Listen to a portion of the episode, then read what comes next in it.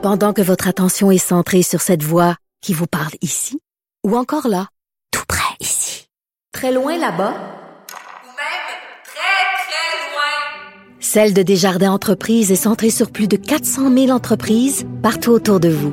Depuis plus de 120 ans, nos équipes dédiées accompagnent les entrepreneurs d'ici à chaque étape pour qu'ils puissent rester centrés sur ce qui compte, la croissance de leur entreprise. Le retour de Mario Dumont. Parce qu'il ne prend rien à la légère. Il ne pèse jamais ses mots. Cube Radio. Alors, ça a été une scène spectaculaire, euh, métro Square Victoria au ACI euh, ce matin. Et une des questions qui se posent, c'est, bon, euh, on a déjà vu ça, un sous-sol inondé, mais quand une pleine station de métro est inondée de la sorte, comment, on, comment on nettoie tout ça? Gaétan Vallière est directeur du groupe Calinette. Bonjour, M. Vallière. Bonjour, M. Dumont. Vous débarquez sur bon, D'abord, il faut, arrêter l'eau, là, mais une fois que le, tuyau est, réparé ou que l'eau est arrêtée, qu'il n'entre plus de nouvelle eau, vous faites quoi, vous, si vous êtes le premier débarqué sur les lieux? Bon, c'est sûr qu'évidemment, là, ce, qui, est le plus urgent, c'est de ramasser l'eau. Donc, euh, dépendant du niveau, on a plusieurs euh, techniques là, pour ramasser l'eau, soit avec des pompes euh, quand le niveau est, supérieur à 3-4 pouces, disons, puis on finalise avec des camions usines. C'est-à-dire des camions pompes là, qui vont aspirer l'eau jusqu'à la retirer complètement. Donc, la première étape, c'est d'enlever l'eau. Il n'y a pas de doute, là. Là, ensuite de, dans le vélo. Ouais, ensuite de ça, est-ce que ça change quelque chose? Parce que là, c'est quand même de l'eau d'aqueduc versus, par exemple, je sais pas, mais l'eau d'une rivière. Euh, le fait que ce soit, euh, je mets ça entre guillemets, de l'eau propre, de l'eau qui arrive de l'aqueduc, est-ce que ça simplifie les choses? Écoutez, euh, si c'était de l'eau propre, euh, de, si c'était de l'eau qui, serait déversée directement de l'aqueduc, mais c'est de l'eau qui est quand même pilotée euh, au travers du sol, si on veut, au travers du bâtiment pour s'infiltrer. Donc, on peut plus catégoriser ça comme de l'eau propre. Ouais, plus, plus elle coule dans les escaliers puis ses planchers moins propres. exactement, exactement. Donc, un couloir ramassé, ben il y, a un travail de désinfection là, qui, s'impose, de nettoyer là, ni plus ni moins que partout où l'eau peut aller euh, euh, en dessous des équipements, euh, toutes ces choses-là.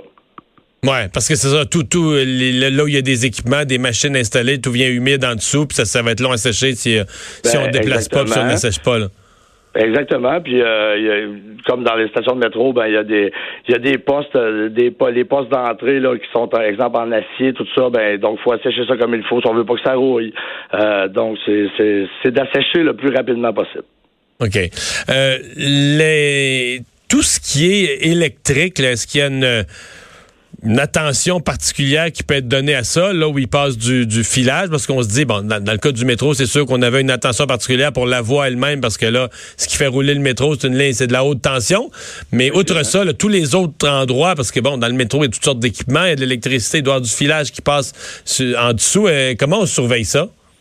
En fait, euh, dans un dossier comme celui-là, c'est sûr que des maîtres électriciens doivent être euh, appointés pour faire ah la vérification du système, la vérification du système électrique en entier euh, avant, avant de réactiver, si on veut, l'électricité.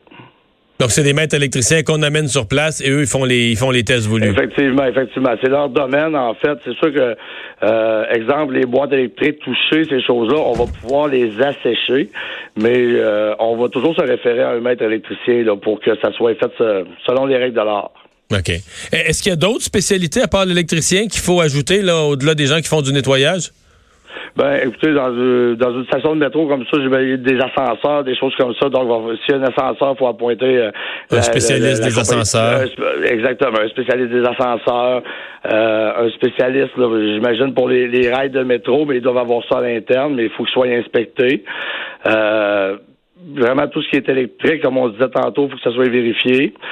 Euh, sinon, euh, sinon, euh, écoutez, c'est sûr que le sol a dû être miné autour aussi, fait que peut-être un, ingénieur en structure aussi pour vérifier. Autour du bâtiment, oui, parce qu'avant que l'eau rentre dans le bâtiment, on peut penser qu'il y a eu, qu'il y a eu de la flotte autour, là. Hein? Exactement. Elle a fait son chemin pour rentrer dans le bâtiment. Donc, probablement que le sol est miné autour. Est-ce que ça compromet l'intégrité structurelle du, du bâtiment? On le sait pas, mais normalement, ça devrait être vérifié par un inspecteur. OK. ou un ingénieur en structure. Qu'est-ce qu'on euh, qu'est-ce qu'on craint là? Puis là je parle de, de, de qualité de l'air. Je parle là je suis plus dans la journée même là, dans le moyen terme, le long terme.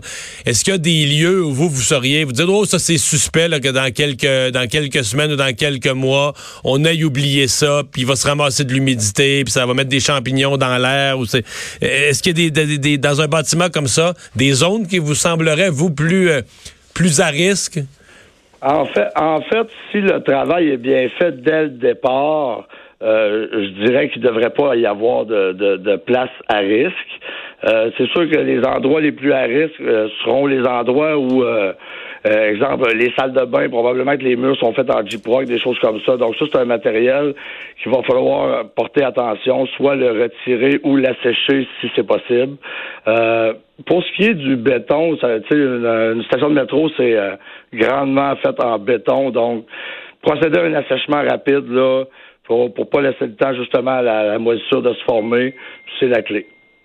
Mais la, la moisissure, est-ce que, il me semble, elle doit pas avoir trop tendance à prendre dans le béton quand même? Non, non, c'est ça, C'est pas- exactement. Donc, exactement. Peut-être des endroits, des raccoins qui peuvent avoir été oubliés, mais c'est vraiment, en fait, c'est de faire un travail méticuleux.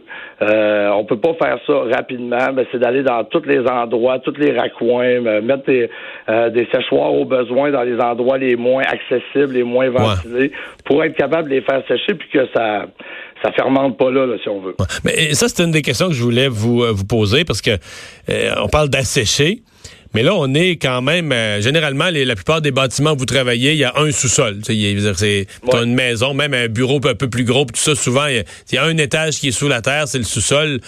Euh, là, tout est sous la... Quasiment, en fait, il y, a- il y a un étage au-dessus de la terre, là, mais sinon, tout est sous la terre.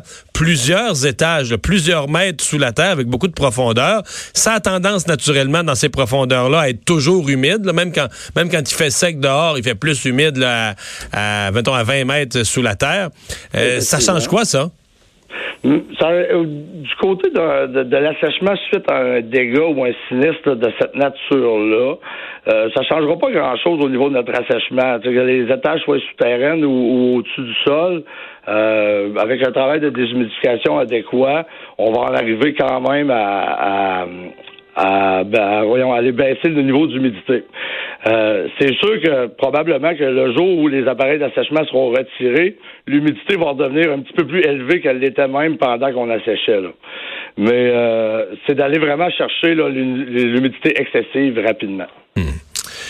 Ben, euh, merci euh, d'avoir euh, été là, assez éclairant sur les, les, les, les réalités. Euh, c'est quand même assez spectaculaire. Vous, là, comme, comme spécialiste, juste plus généralement, là, comme citoyen, vous quand vous avez vu les, les images, je sais pas à quelle heure vous les avez vues à télé ou sur votre selle, vous avez réagi Ouais, comment? de- tôt ce matin. Euh, c'est sûr que c'est c'est spectaculaire. Euh, par contre, je dirais qu'en complexité d'intervention, ça demeure quand même assez euh, assez simple. C'est comme je vous disais tantôt, c'est d'être méticuleux, d'être euh, rigoureux. Puis euh, c'est le genre de choses qu'on voit régulièrement. OK. Gaëtan Vallière, merci d'avoir été là. Le directeur du groupe Calinette. Mais tu sais, parlant d'eau, tu as vu à Venise à quel Oui. point c'est quand même euh, assez fou les images qui proviennent de là-bas. J'imagine euh, qu'ils sont quand même habitués d'avoir un peu d'eau, mais des cafés tu sais, qui datent, qui sont ouverts, des hôtels depuis Non, des centaines d'années et qui doivent avoir des dommages assez... euh, Ouais. On s'entend que c'est pas une conduite, là, c'est des marées Puis là, c'est exceptionnelles. pas de l'eau d'aqueduc. Non. On parlait de propreté de l'eau, parce que c'est de l'eau de l'aqueduc. Ben, Il y a de l'eau, euh, toutes les eaux. là. Ouais, c'est bien dit. On va aller à la pause. On va parler sport dans un instant.